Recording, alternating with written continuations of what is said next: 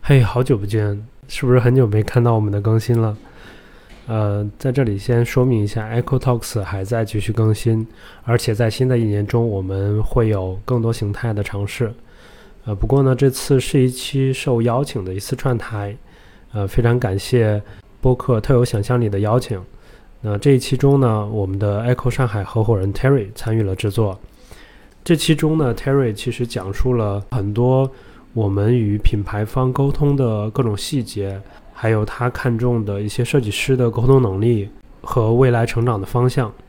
那这些呢，也是我们作为设计机构不断对设计这个职业产生的一点点反思。欢迎收听。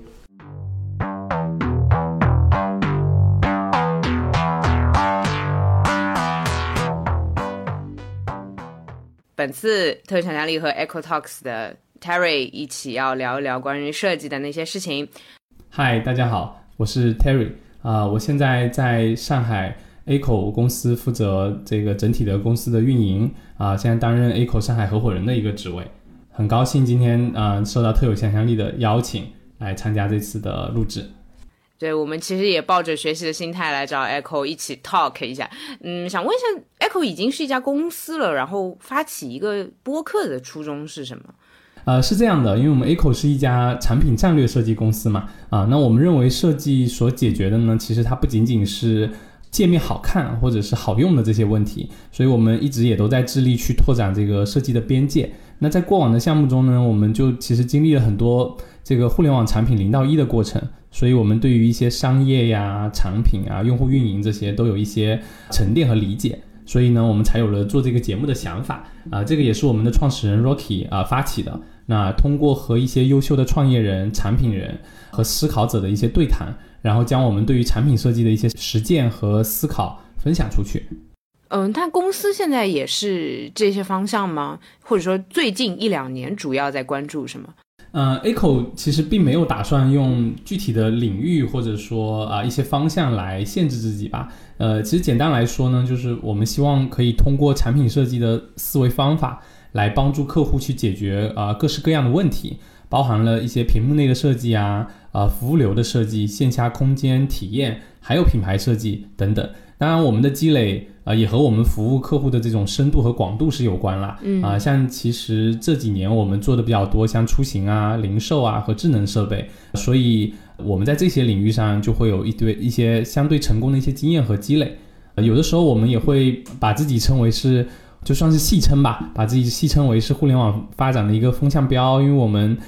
经历了互联网发展的一些浪潮，像从最早的桌面端的软件呀，到手机 OS 的定制，呃，移动互联网的产品，还有现在的车联网啊，我们都经历过。还有，其实近年我们，尤其是今年吧，比较火这个元宇宙的概念也比较巧啊。去年年底，我们到今年年年中的时候，我们还做了一个 AR 眼镜操作系统的项目。就很有意思，也也也特别有挑战，所以呃也感到比较幸运吧。我们一直都在经历这个互联网的这些过程，所以才会说我们想把这些思考啊分享出去，让设计师啊、产品经理这些受众都都能够一起交流起来啊。其实除了 Eco Talks，我们呃像公众号里面，我们也会有一些这种深度的分享，像一些叫深入一线的系列呀，还有我们有一些 Newsletter 的一些研究所，我们都会把我们看到的体验科技。技术、商业领域的一些变化啊，分享给大家。大家其实可以也去关注我们的公众号，去获取这些信息。今天确实也是来找 Echo 取经的，我要来记一些笔记。嗯，我之前在看 Echo Talks 的节目嘛，有一条是跟品牌星球呃也有过聊天。我想问的就是，嗯，Echo 会如何理解品牌构建？因为这件事情好像说简单就是把。品牌名字取好，然后该做设计做设计，然后呃该呃出广告出宣传就出。那它可以拆分成哪些步骤呢？呃，这个问题特别有意思啊，就是其实当时我们找到品牌星球呃来录制这一期的节目，其实主要的初衷也是因为我们觉得就是品牌星球其实一直在关注 DTC 的这个品牌的理念和发展嘛，啊，其实跟我们自己在做品牌设计的这个理念是很接近的。其实我们跟传统公司对于品牌的构建过程是有些差别，因为像传统的品牌公司、佛 A 公司，他们在做这些呃设计的时候呢，就会自上而下，因为传统的啊、品牌构建的过程其实是一个渠道传播的过程。就是会通过一些广告啊、电视广告啊等等来去宣传整个企业的一个价值观和品牌故事。那很多互联网的公司啊、这个其实回到我们 A 口做的这个呃项目和服务的这个客户类型，其实我们服务的很多互联网公司，他们其实对于这样的比较庞大的一个价值观呀、品牌故事，其实不是那么感冒的。他们其实需要的是我如何将我的这个新兴品牌。用最快的方式、最有效的方式传递给用户，让用户通过各个触点的呃跟我品牌的接触，形成碎片化的记忆点，然后这些碎片化的记忆点封装起来，可以成为对于整个品牌的印象。所以当时我们就会才才会找到这个品牌星球去进行一些沟通。那回到您的这个问题，就是品牌构建的过程，我们很多时候的做法是先去理解。这个产品本身它自己的业务价值和它跟用户去沟通的这种方式、痛调，还有它的触点，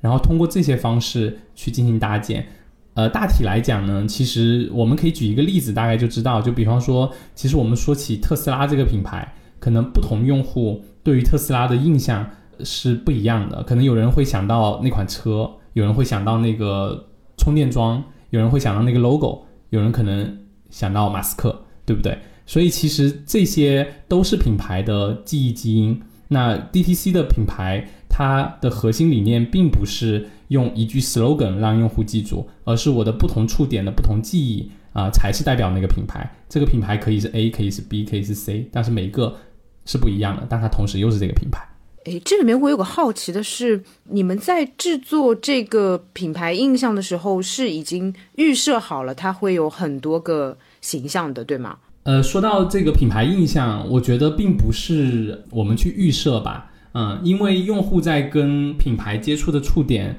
其实是本身是由它的商业模式形成的。举个例子，比方说有一些呃食品的零售商，如果它的主要触点是在淘宝的店上，那它的线上接触点就会比较多，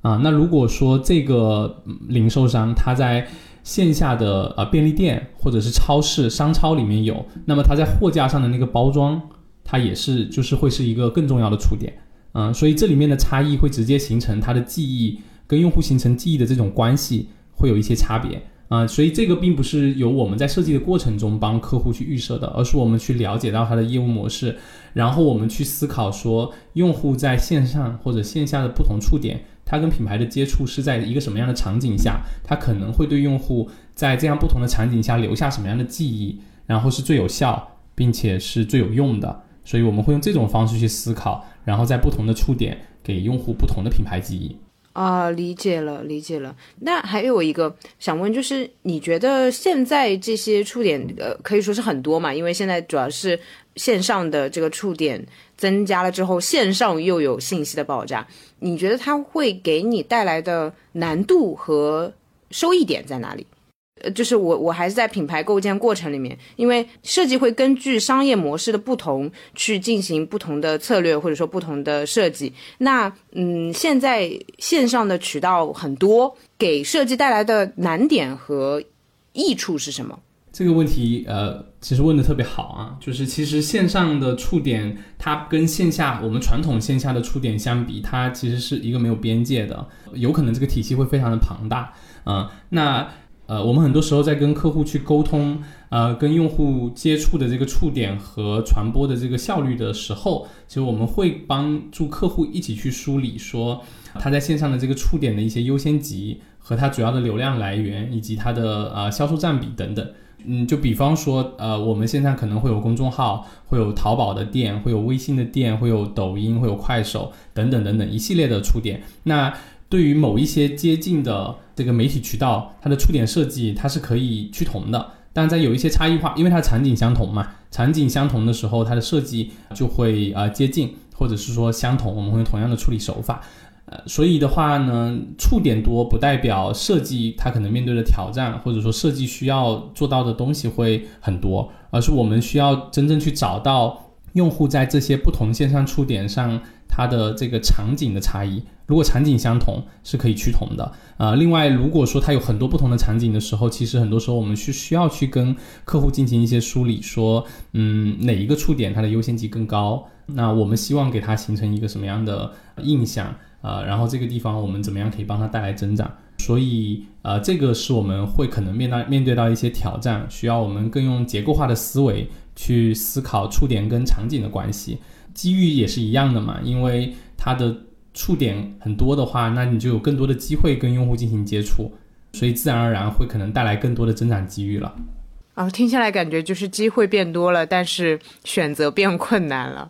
这里面其实让我想到了那个。大家一直会提到的商业思维这个点，就是很多人会说啊，这个设计师可能作品还行，但是他没有什么商业思维。呃，我也想问一下，就是刚刚提到的是否有包含在商业思维里面，以及就是 Echo 会如何定义或者说如何理解商业思维？呃，商业思维这个词其实听上去好像很虚哈，但我们很多时候都非常。注重，尤其是啊，老板呀，或者是我们所谓总监啊，他都会特别注重设计师的这个商业思维。那其实从 A 口的角度，我们是怎么理解商业思维的呢？其实有一句话在我们可以算是我们 A 口的一个 slogan 吧，就是我们会常常说设计实现增长。嗯，那我们是怎么做的呢？啊，就我们会通过去了解产品的业务价值和。它面向用户的这个呃使用这个产品或者接触这个产品的场景，这个两个维度去思考，我们不能单一从用户的角度去思考如何设计这个产品或者品牌，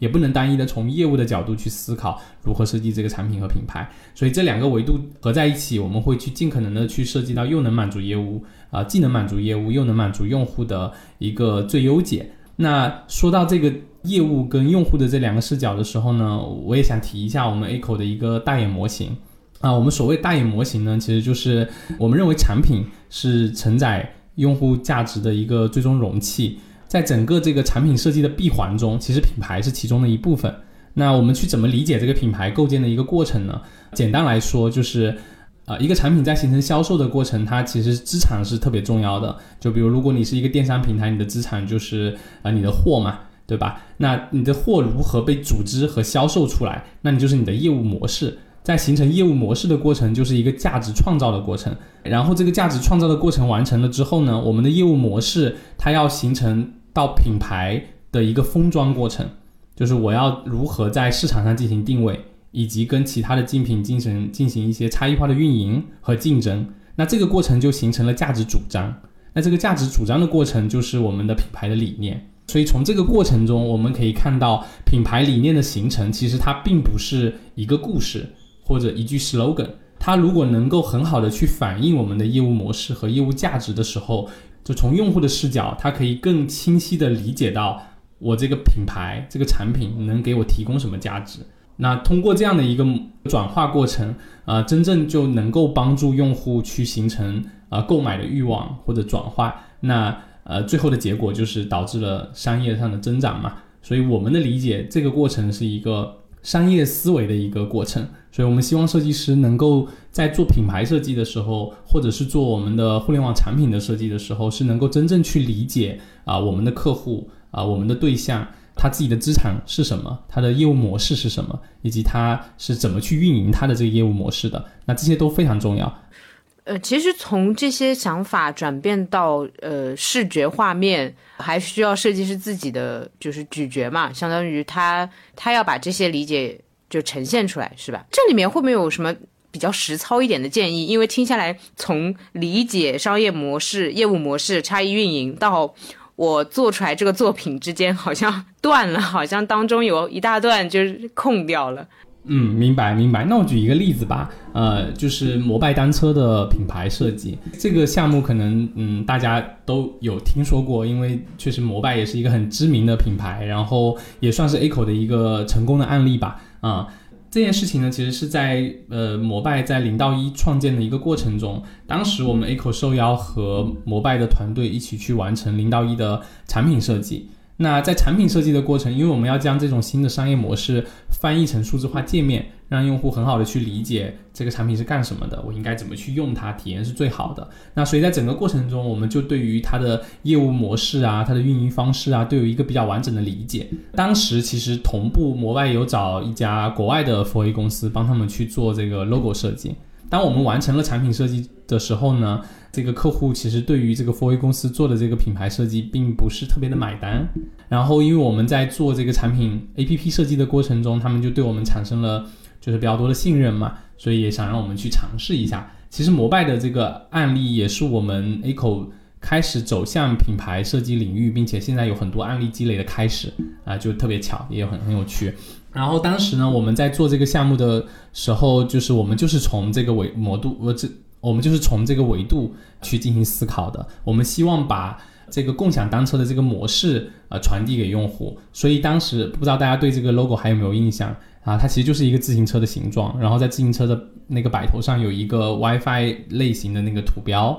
是这么一个 logo 的形状。那我们当时为什么会去设设计这样的一个形状的 logo 呢？呃，其实设计师的初衷就是说，因为这是一种新的商业模式。那用户不管你给这个品牌做的是，比方说是“摩拜”两个字啊，或者是首字母的这个缩写的一些创意啊，或者是一些图形化的创意的时候，其实我是很难将这样的图形跟实际产品本身提供的这种业务价值进行联系的。大家可以试想一下，当时是一种新的商业模式。你在线下可能会看到一个橙色的单车骑过你的身边，你会觉得哎很有趣，这是什么，对不对？啊，然后你你是很难去联想到线上的 APP 跟那个有关联的。但是你试想一下，如果你呃发现了那个二维码，然后你扫了一下，你看到那张那个 logo 就是这个跟线下自行车长得一模一样的东西，你会说哦，这个是很强的关联，它就是用来租自行车来骑的这么一个商业模式。所以这就是一个品牌。到产品直接，我们相当于说给它画等号的一个过程，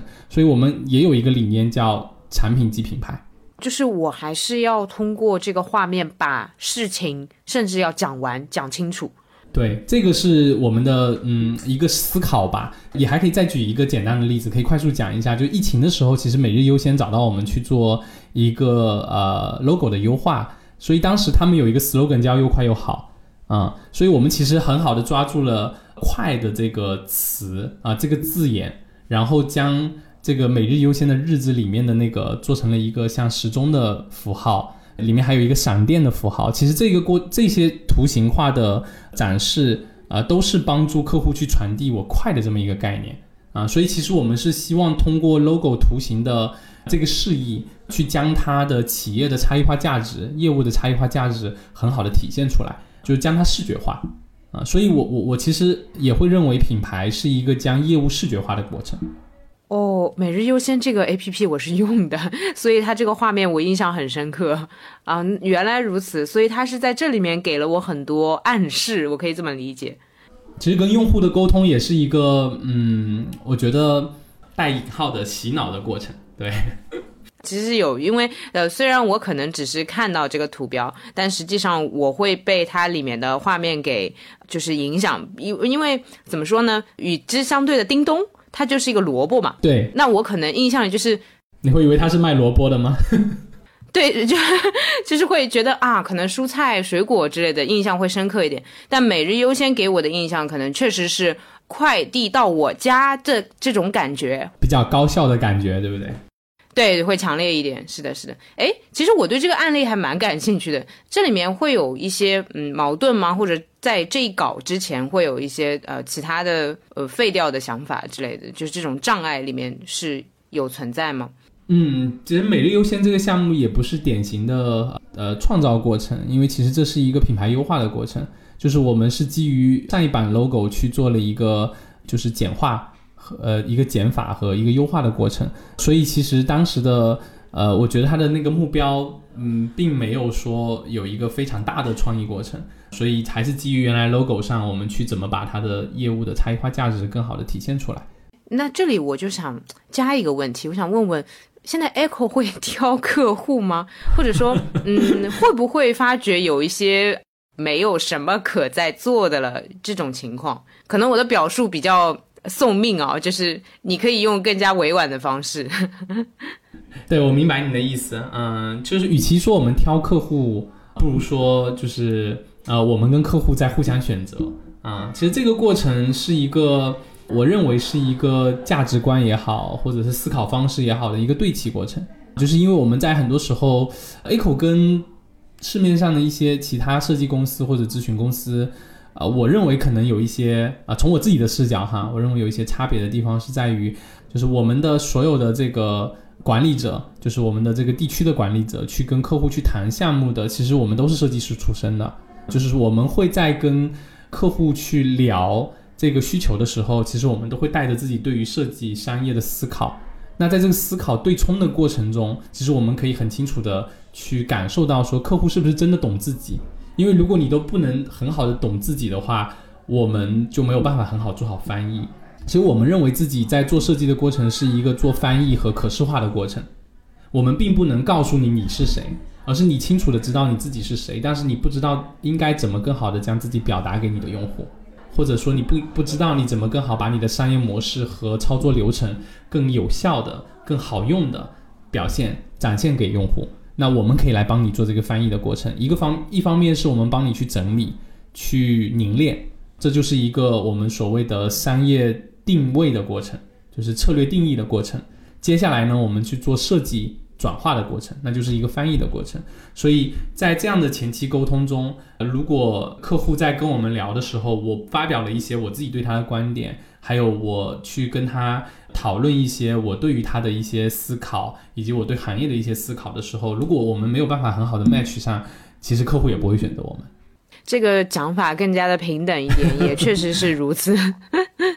嗯嗯，所以其实呃，你们在询问客户的时候，就是会明确的，我可以理解为引导，或者说就是确定他自己的想法是怎样的。这里面有没有碰到客户，比如说一开始是没有想法，其实他有，但是他不知道怎么表述这种情况？对，会有有很多客户，呃，其实尤其是在一些传统的企业到互联网转型转型的过程中，啊、其实很多客户是比较难表达自己的呃想法的，他可能很多很杂乱，不像我们在跟互联网客户在沟通的时候，因为他们的创业者，呃，或者是产品负责人本身，他就是一个比较具备商业思维和比较具备这个互联网思考的一个产品人嘛。那他们在这样的一个过程中，他们很多时候是比较清楚知道自己未来要走向哪里，他很清楚知道自己的想法的。嗯那我们只需要将他们的，我们会通过呃一个比较深度的业务访谈，包括呃运营人员、呃产品设计人员、呃品牌设计师啊、技术等等啊、我们会去沟通，沟通完了解到整个产品的呃整体面貌之后，我们才会开始这个设计。那在传统的品牌上来讲，其实很多时候负责人他们对于这个东西没有很强的一些思考，那这个时候需要我们去引导和挖掘。那我觉得，如果你不知道自己想要做成什么样，或者你不知道自己是什么样的一种方式的时候，其实你只要能将自己的业务讲清楚，你只要将自己的愿景讲清楚，啊、其实我们在这个过程中。也会形成一些碰撞和交流。那他说出自己的诉求、问题和想法的时候，我抛出我对行业的一些观察和对他们需求的理解的时候，这个时候其实就是一个匹配的过程。所以很多时候我们也会通过引导，所以啊、我们在一些项目中也会帮助客户去需梳理这个产品功能列表，做类似于产品是产品经理的工作。这个我们也是会有的啊、所以我们也不想说把设计师和产品经理这个岗位分得那么的明确，因为其实，在我们 A 口里面，我们自己的资深一点的交互设计师其实是能够覆盖覆盖产品定义、产品策略的工作的。哦，感觉就是不只是设计，就好像听了很多设计师，或者说相对成功一点的设计师，都很明显，他不只是做视觉上的，他更多是在咨询或者说观察市场呃趋势和动向那一边的。嗯，那你你有听过就是设计师的一些？比较常见的问题嘛，因为感觉你也会接触许多员工，呃，接触许多朋友。目前比较常见的点，哪怕没有解决的，会是哪些？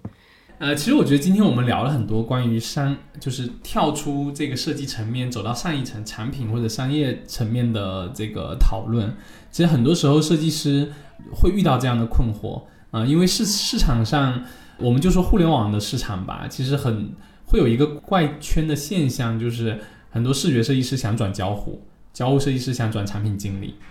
对，就会有一个这样的一个过程。其实大家为什么会有这样的困惑？就是很多时候在呃我们所谓的这个产品设计公司或者甲方的设计公司里面，设计师很多时候会看这个组织结构对于设计的认可度，对，因为他们很多时候会不太有话语权。理解理解。产品经理或者老板可能会直接告诉他我要做这个东西，你只要负责把这个界面做出来。所以大家是不得不，因为遇到有一些这样思考的设计师，他会觉得说我会想到更多，就是用，因为很多时候产品经理或者是老板，他可能考虑更多的是数据业务的转化，他不一定能够想到用户视角的东西。但是我们都知道，设计师他的成长过程中或者是学习过程中，我们是非常重视用户的。那这个时候必然会有一些冲突。那如果说设计师没有办法很好的去平衡好这个关系的时候，他们会觉得说话语权不在我手上，那我就要走到有话语权的那个位置上。实际上，我认为并不一定非要这样。就如果你很热爱设计，你是可以不一定要把自己的身份发生转化的。你可以在以设计师的这个职位去呃解决那些问题。当然，你需要找到一个让你发声的地方。其实我认为设计很多时候它并不是一个。岗位，它是一个工具，它是一种思考方式，设计思维、商业思维。对，感觉好像一个很大的困惑是话语权的问题。对。因为呃，确实很多设计师一般都在承接需求嘛，他就一直在做。包括我身边也有个朋友，好像是甚至是因为话语权的转变而选择了离开一家公司，进入新的公司。可能两边的薪资水准都没有差太多，但是另外一个似乎更能让他发挥自己的一些想法。是，当然我觉得这个也是双向的，因为我觉得就是设计师不能一味的去吐槽，或者说去。呃，埋怨就是不公，为什么他们不来考虑我？就是我觉得很多时候，呃，你也可以站在自身的角度去想一想，呃，因为不同立场的人，他的思维方式是不一样的啊。产品或者老板，他们思维方式是我要我要我要赚钱，我要有数据，我要考虑业务。对对。那你的视角是站在用户，那你会希望他站在业务的视角去多考虑一些用户，那你也可以想一想，我是不是可以站在设计的视角多考虑考虑商业，多考虑考虑数据。那如果我是真正具备这样的能力的时候，你可以勇敢的去跟他来发声。那如果他们没有办法接受你的理念，或者说他们可能还固步自封的去想自己不想用户的话，那你或许可以考虑去找到一个能够理解你、能够让你有这个话语话语权的地方。去再发挥你更强的能力。对，我刚刚想到，我以为我以为你要说，那可以考虑来我们 Echo，也我们也欢迎，欢迎有对设计有非常呃热非常有热情，并且又很想通过设计去改变产品、去创造价值的这些呃有志之士来加入我们 Echo。关注我们公众号可以投简历。哦，那我其实可以顺便问一下，就是呃，与其聊设计师的困惑，呃，不如聊就是说，嗯，Echo 会去怎么观察一个设计师？我们不说考察，考察可能有点自上而下，就是呃，观察或者说你们评价一个设计师的维度会是哪些？对于设计师，如果说从啊，如果说从我们 Echo 的这个体系来讲，因为 Echo 是一家乙方的服务设计公司嘛。啊，就是我们是做服务的，所以我们其实，在一些这个职业化上，呃，可能会比在甲方公司上，呃，也会有一些更多的要求。比方说，我们在应对客户的一些问题挑战的时候，其实它不像在内部你面对你的需需求的上级的时候那样，因为在同一个企业内部，大家的信任是比较天然的嘛。但甲乙方关系的时候，它其实会有一些差异。那我觉得这一块我可以先跳过。不去说，因为乙方市场可能相对来说会小一些啊。如果我讲整个设计市场的时候，我们更多讲的是专业度。那专业度上，呃，很多时候我觉得最重要的那个部分是在设计基础达到一定的程度上，我是不是能够站在产品和商业的角度去思考问题，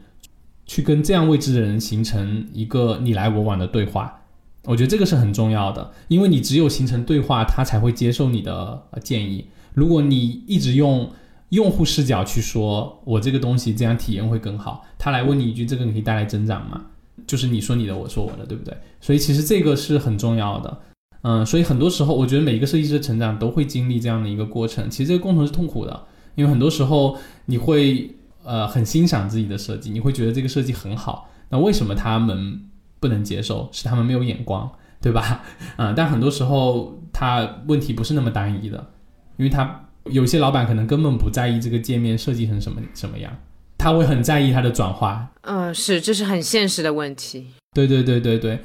所以我觉得这个就是在设计师的成长过程中，每个人，我觉得每个设计师都会经历，它是一个比较痛的过程。当你痛过以后，你就会成长了，因为你会知道说我要站在那个角度去想想问题。我站在那个角度来看这个问题的时候，你会发现说，哎，原来我那么在意的这些设计细节，其实并不是那么重要。当这个设计细节如果会直接影响到商业转化的时候，那这个时候你要有足够敏锐的触角，知道说哪个地方是会直接影响这些增长和转转化的。呃，那你在这个环节把它设计做到最优，并且你以这样的商业思维的视角讲给你的老板听，说我这样的设计既能满足体验，然后我还能解决你的商业问题，他一定会接受。感觉确实不只是技巧上的那些考量，是以上这些，就是我们其实也聊了一些关于设计师应该有的思维，或者说你们考量设计师的那些点。那这些是我们说专业的，或者说是比较资深的设计师和新人设计师的差别吗？还是说你在？跟设计师接触当中，明显感受到在职场或者在市场里面混过很久的设计师和新人设计师的主要差别在哪里？因为其实我们也可以通过差别来进行学习。除了我们刚才说到的这个商业思维，是不是真的能够站在产品和商业的视角去思考问题之外，其实我觉得这是一个瓶颈口。就很多设计师会想要突破这个瓶颈口，为什么市场上很多设计师会去转优秀的设计师会去转产品经理？其实是他们想突破这个瓶颈口的时候，发现并没有空间，所以他们想，那我站站到那个位置去就就好了啊，因为那个位置确实你就是可以去做这样的事情。这也是我认为，就是我们在 A 口还能做这样的事情，是一件比较幸运的事。整个市场对于设计的价值是被严重低估的。就我觉得很多人都认为设计它仅仅解决的就是表面问题，或者说大家说那就是一个界面，你们做设计就做界面啊，我觉得不是那么简单。那我觉得在这个瓶颈之下，资深设计师跟新人设计师的差别可能就是一些技法上的，因为你学着你随着你的项目的积累，呃，你可能可以有更强的视觉表现手法，你有更呃完整的这个用户场景的体验思维，你可以很好的去把所有的场景梳理出来，把这个体验设计的很好。但是真正你要突破往上突破的话，其实是这个产品思维、商业思维的这个瓶颈口，你要被你要把它突破掉。对，所以如果整体来讲的话，我觉得是大概是这三个 level 吧。嗯，哦，听下来，如果没有比较大的商业思维，或者说呃不太从产品来思考的话，可能做十年的设计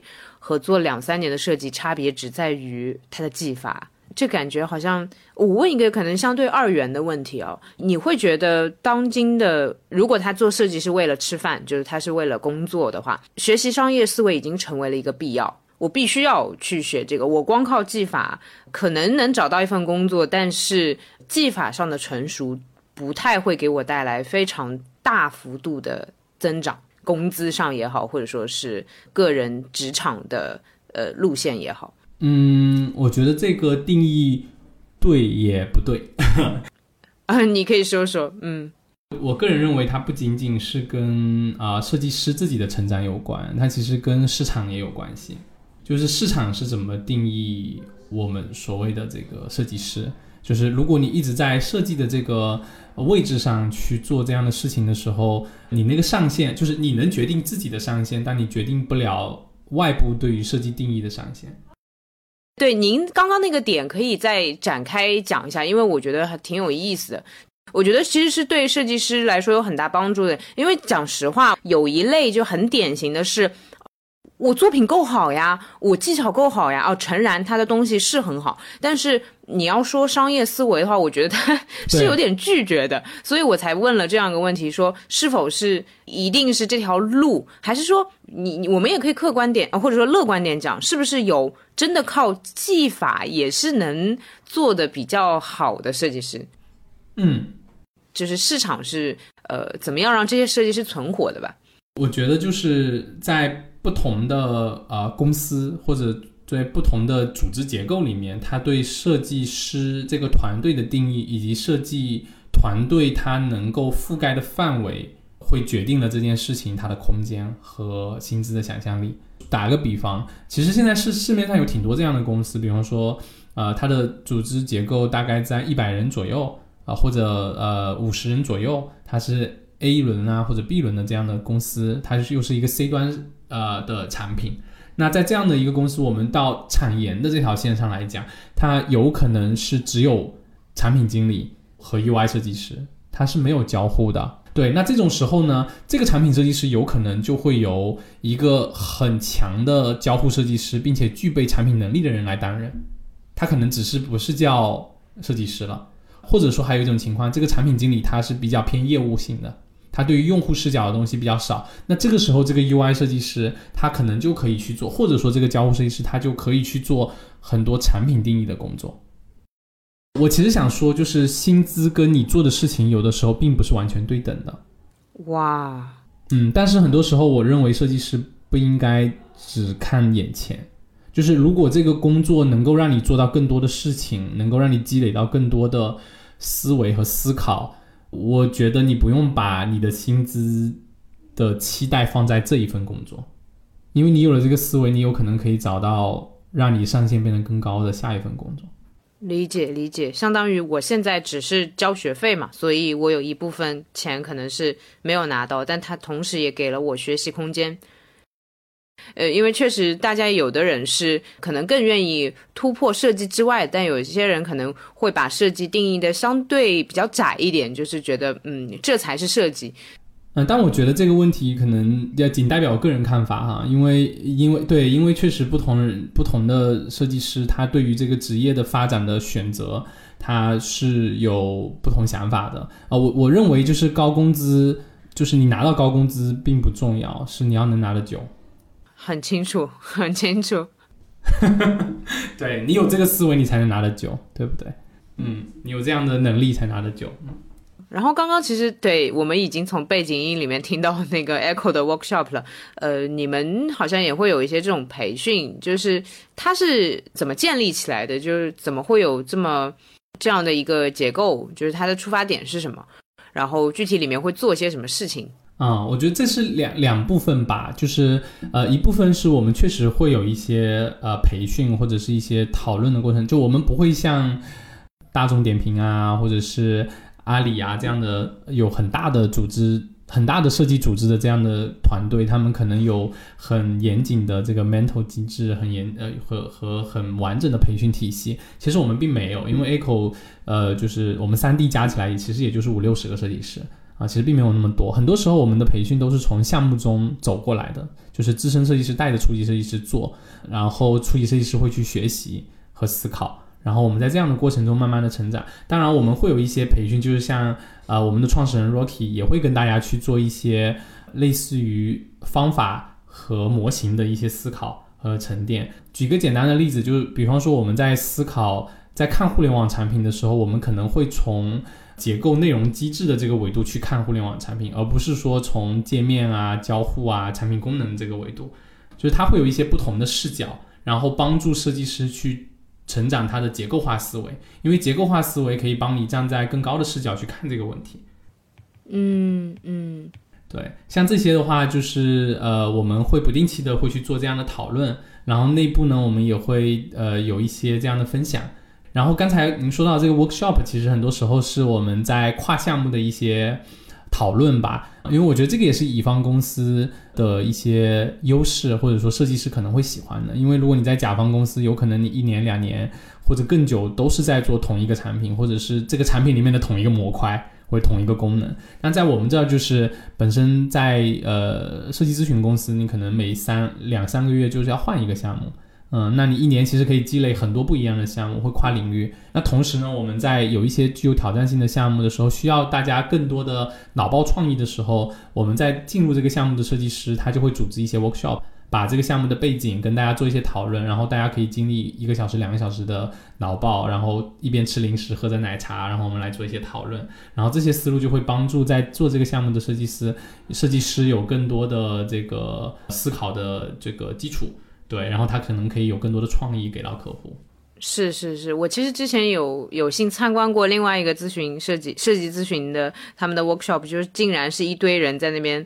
呃画场景，然后拿便利贴往那个黑板上贴，好像这个是你们的日常。是是，我们经常会会有这样的讨论，对，就是确实比较有意思。然后在这个过程中，其实也也是能得到成长。你可以看到别的设计师怎么思考，以及他怎么去讲述自己的。就我我认为，就是在乙方的这样的一个组织结构里，或者说你在甲方的团队里，你你要走到更高的层面的时候，其实你要具备很强的叙事能力，你要有很强的表达自己设计思维的一个能力。你做出好的东西，可能就是嗯是一个不错的基础。但是如果你可以把它讲得更好，是可以让更多人去接受它啊，然后接受你的。对，这这这也是很多人说啊，呃，可能管理者或者说更高职等的人，他的演讲能力会是很好的。但是这个能力，他我有的时候会觉得这个能力是天然的，因为有些人天然比较会表达嘛。嗯嗯，他的训练过程是怎样？你有见证过 从不太会讲，然后变到其实能够把自己的呃设计思路表达的很清晰的人吗？确实有人是天生的演讲者啊，他能够非常思路清晰、严谨的把一个观点表达出来，但是不代表就是可能我们所谓的的打引号的就天生嘴笨的人他是没有机会的。嗯，因为在做就是设计讲述的过程中，其实我们并不是说非常关注你是不是就是。嗯，能够巧舌如簧，对吧？说很多啊，让别人嗯被就是说服别人的话。当然，其实你自己本身的那个文档结构是非常重要的。那我们在搭建这个讲述文档的时候，我们特别看重一个叫做呃故事的脉络线索，就是你有一个什么样的逻辑，很好的把你从分析原因、机会点、方案到这个解决创意的整条线串联起来，它是一个步步推导的严谨的过程。举一个简单的例子，就当你在讲述这个过程的时候，你讲前面的十页的时候，客户如果认可了，你后面二十页他是推翻不掉的。你后面二十页他认可了，再后面的四十页他是推翻不掉的。懂懂，就是一步一步陷入深坑的过程。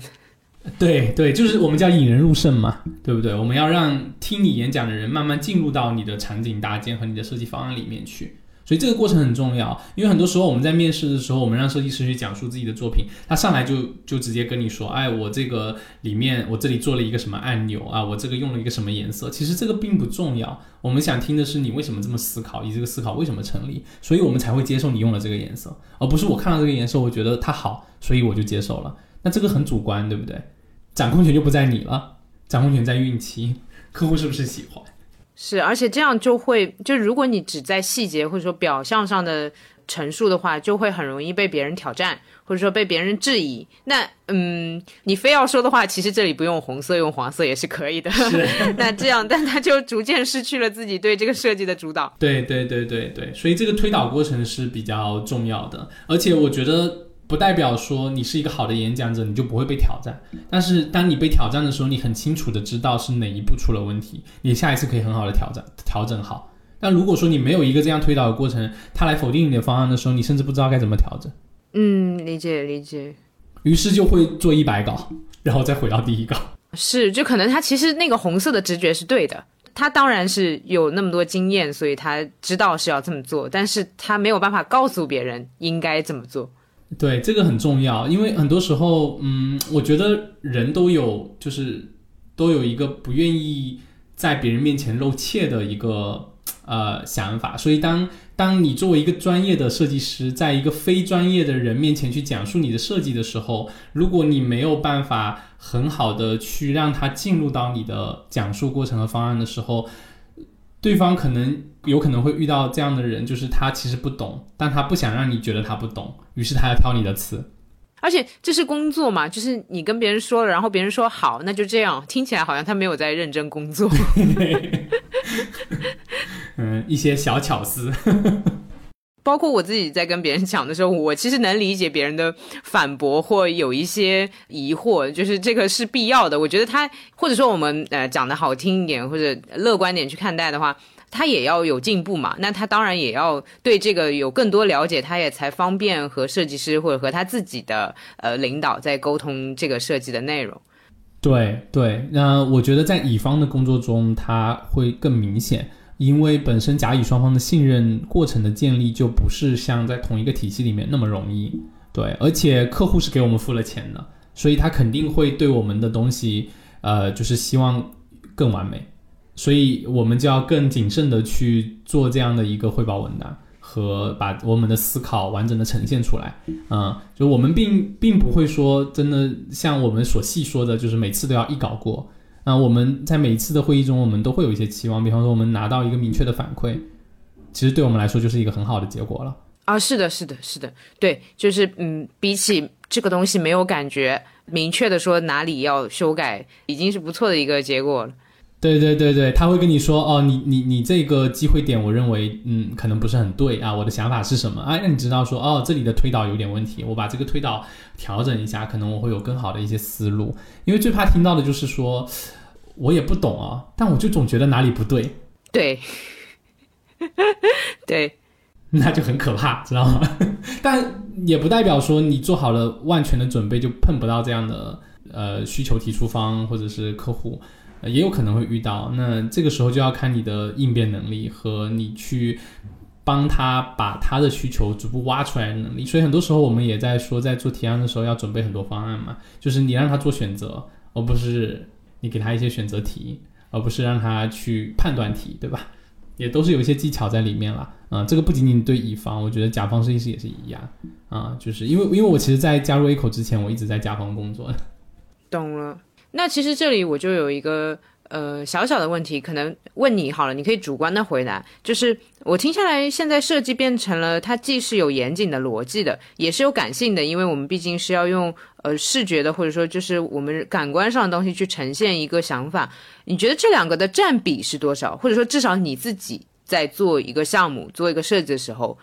你心里这两件事情的占比是怎样的？因为我们觉得理性和感性，呃，它不能是同一件事，对吧？我觉得，呃，它会跟就是它会跟职位有些差异。比方说做视觉或者做品牌的设计师，其实那个感性是很重要的，因为这个感性，你或者说你这个对于设计的审美如果没有达到那个标准的话，你做出来的东西，哪怕你逻辑再严谨，你可能就是说服不了对方，因为你的表现力不够嘛。你表现力不够，你是不能吸引对方的。但如果你做产品策略或者是做交互设计的话，那呃理性的部分会占得更大一些啊。那如果我们去做视觉表达的话，那我可以这么讲吧，就是你在做设计的时候，特指就是品牌或者是 UI 设计师啊，你在做设计的时候，你的这个审美、你的感性的东西，应该是推动你去完成这件事情的主要思考。当然，如果说在界面的，比方说版式上，或者信息层、信息的这个清晰度的层面上，其实理性也是比较重要的。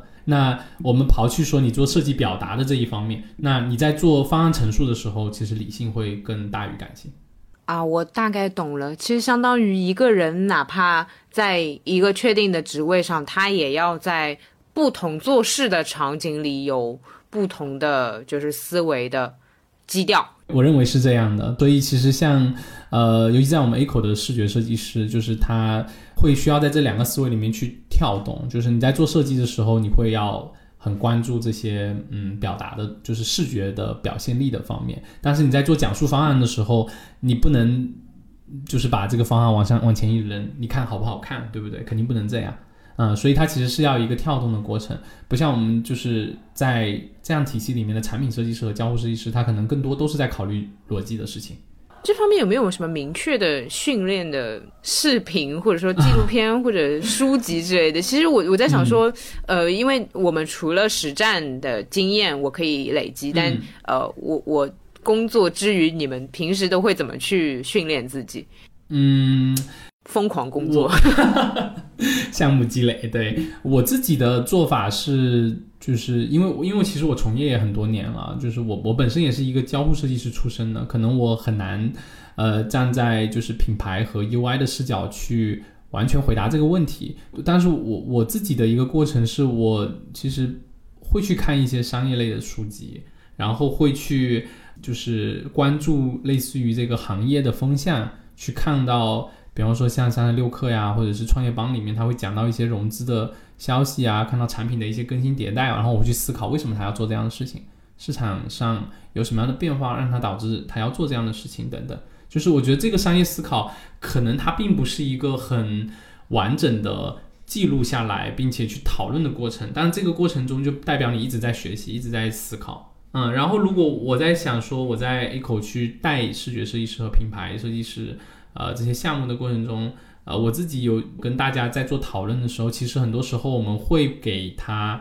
就是所谓的包装吧。那这个包装其实也是一个思考的过程，就是你怎么把它包装好，其实也是你要有一个比较好的思考的。举个例子，像之前我们有做过，呃，给河南建业做过一个项目，嗯，那大家知道，像河南这样的这个呃省份，其实是这个中原的，就很注重传统文化的一个省份，而建业呢又是一个建筑做地产的这么一家公司，所以当时我们在做这个会员体系的时候，我们在做这个不同会员等级的这个卡片的文案的时候。我们的设计师就很聪明的，就我们所谓的叫文化设计，就我们呃设计师找到了传统建筑的等级的这个文案，传统建筑的这个无殿顶啊或者这些顶，然后我们从里面去提提炼一些啊这些符号，把它做成了这个卡片的文底，然后就是这个就非常打动就是客户，因为他们觉得对对，因为你但你这个思考确实就是要有这样相关的一些思考，你要了解他是做什么的。你要知道，他们对于这件事在意的，而不是从你自己本身的审美去出发。对客户并没有提出来说我要这个东西做的很有文化底蕴，是我们自己找到了这么一个切入点。我现在觉得对设计师要求好高啊！为什么明明是个设计师，又要会技术，还要把自己当成市场部的同事在培养？那市场部的同事都在干嘛？呃，你包括你平时其实也会有一些做市场的呃朋友，你也会跟他们交流，对吧？因为我听下来，你关注这些东西，其实是市场部关注的这些东西。啊，其实我觉得有一些些差异吧，就是就是我觉得呃，很多时候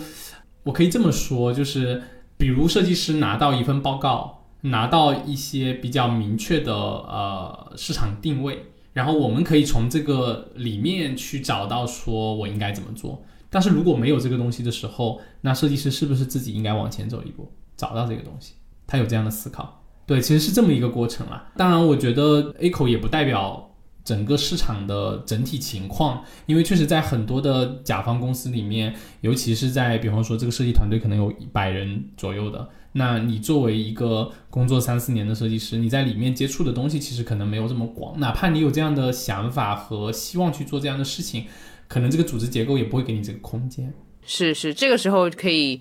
我们所谓的专心做设计，或者说相对的呃可以轻松一点。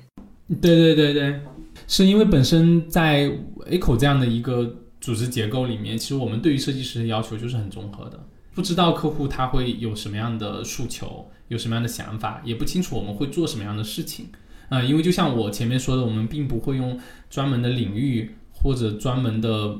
的某一个平台来限定自己，啊，我们愿意去接有挑战性的项目，啊，我们像今年有做的一些项目都是之前我们没有做过的，啊，然后客户也会相信我们的能力，啊，愿意跟我们合作，因为市场上确实像这种比较创新的东西，确实也没有太多公司有做过嘛，啊。然后大家基于这个能力的信任和就是大家在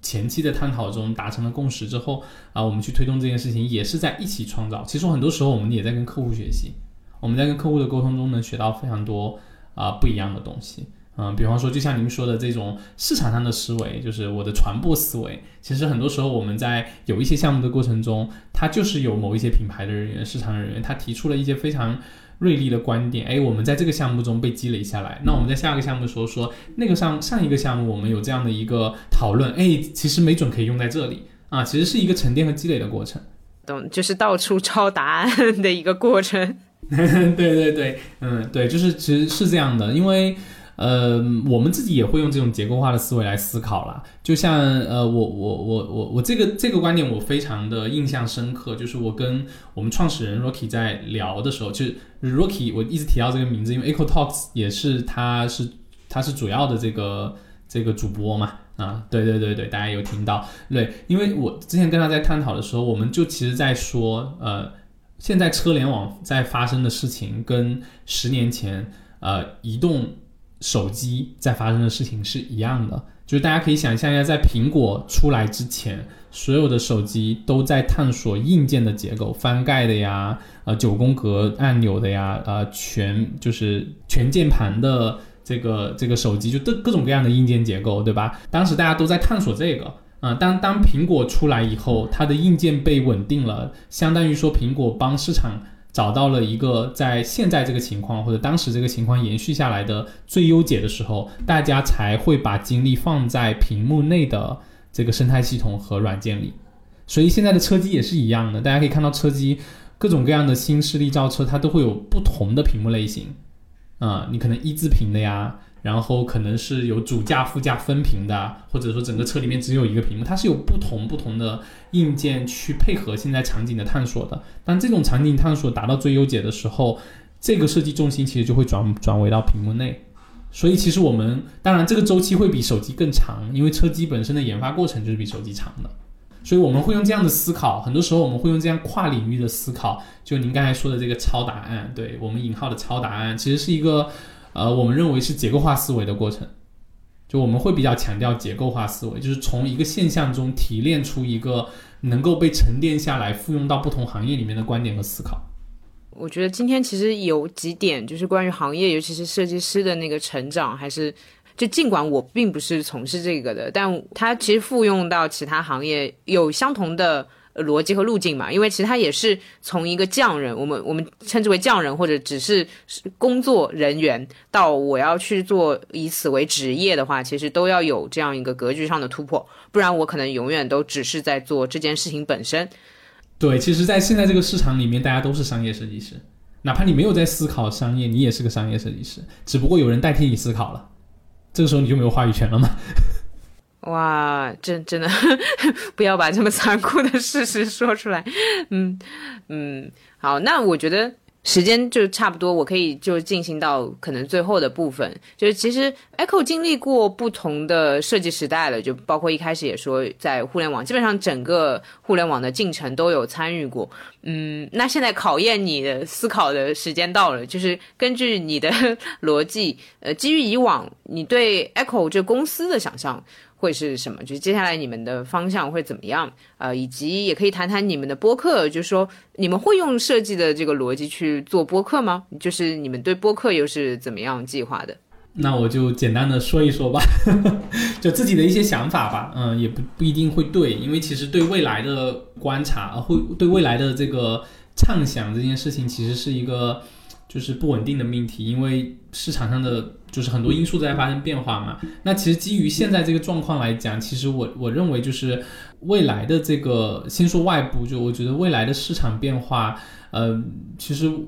嗯，我我能感觉到就是智能设备会越来越多。因为，嗯，就是其实元宇宙这个概念也被炒起来了。然后呢，就是我们其实往前面几年，就是有很多 A P P 的设计，就是零到一，然后大家在做产品，做这种比较重的跟用户呃就是互动和留住用户的东西。那现在其实近几年慢慢的就是呃，我们其实也能够感受到 A P P 的项目会变少，然后小程序的会增多，因为小程序是一个更轻量的、更好获取用户的一个触点。然后到到就是我觉得人对美好事物的探索是不会停止的，嗯，然后我们对于这个整个就是其实我们在说数字化世界或者说虚拟世界，它其实是在现实设计的一个映射。所以当我们的技术越来越强的时候，这种映射要越来越真实。就是我觉得元宇宙这个概念啊，就是我们抛去这个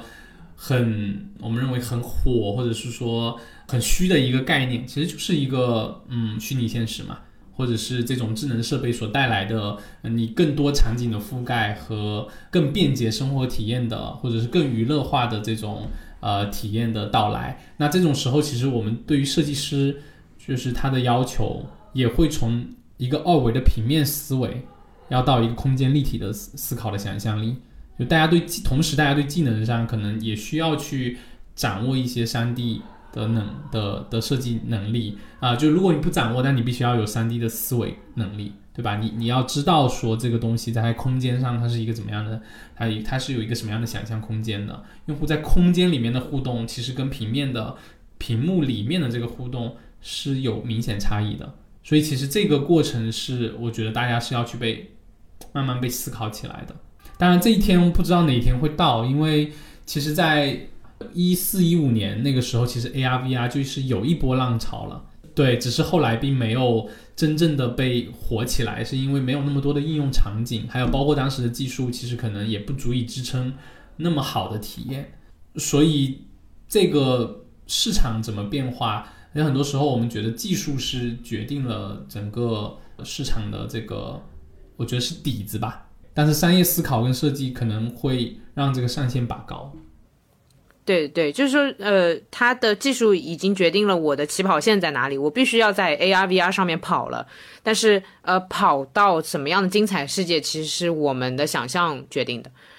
是，而且我觉得这个东西它是一个双向的过程，就是有的时候技术达到一定程度，它会让你的商业跟设计的思考往前走；当你的商业和设计思考往前走到一定程度，也会倒过来逼技术往前成长。它所以是一个双向的过程，就像我们现在车车联网是是大家在讲自动驾驶，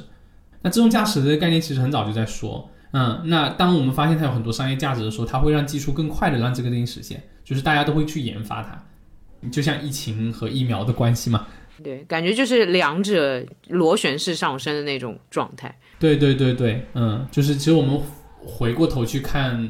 整个就是。设计或者是产品发展的过程，其实我们叫就是载体的变化，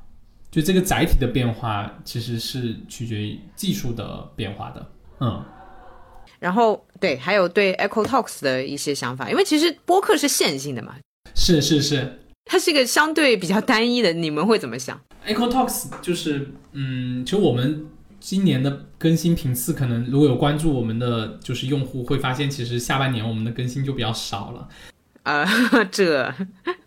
一个确实也是因为呃比较忙嘛，然后另外另外还有就是我们原来的形式相对来说会比较单一一些，就是我们会找到人来对谈。但是我们也会希望这个对谈的话题能够到一定的层面，像其实我们每次谈的这个领域都会有一些差异，像如果没听过也可以去听一下，像我们有讲到生产力工具，有讲到社交，有讲到车机等等，就是我们其实领域覆盖又比较多，所以每一次其实我们都会去在想说找到什么样合适的人和合适的话题来聊，理解，他那这个漏漏斗就会比较小。所以其实我们我们也在跟 PR 同事还有 Rocky，我们也在探讨说，我们是不是可以把这个话题扩得更多，比方说去聊呃设计师的一些困惑，他不一定先要上到那个层面，对，当然我们能够最从顶层给大家商业思考是一件很好的事情，但是我们从自下而上呃去聊，让大家慢慢成长起来也是一个思路。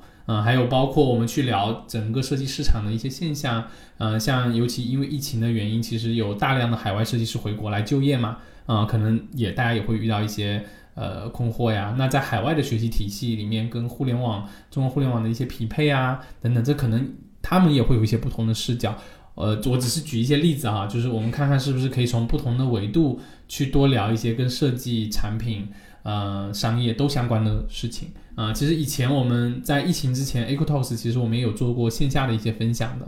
对，能感受出来，就是嗯，因为做的就是之前的那个内容可以看得出来非常精嘛，然后可能会忙起来就会卡住，就呃，那么也希望特有想象力这次跟 Echo Talks 的串台能够给 Echo 带来一些新鲜的想法。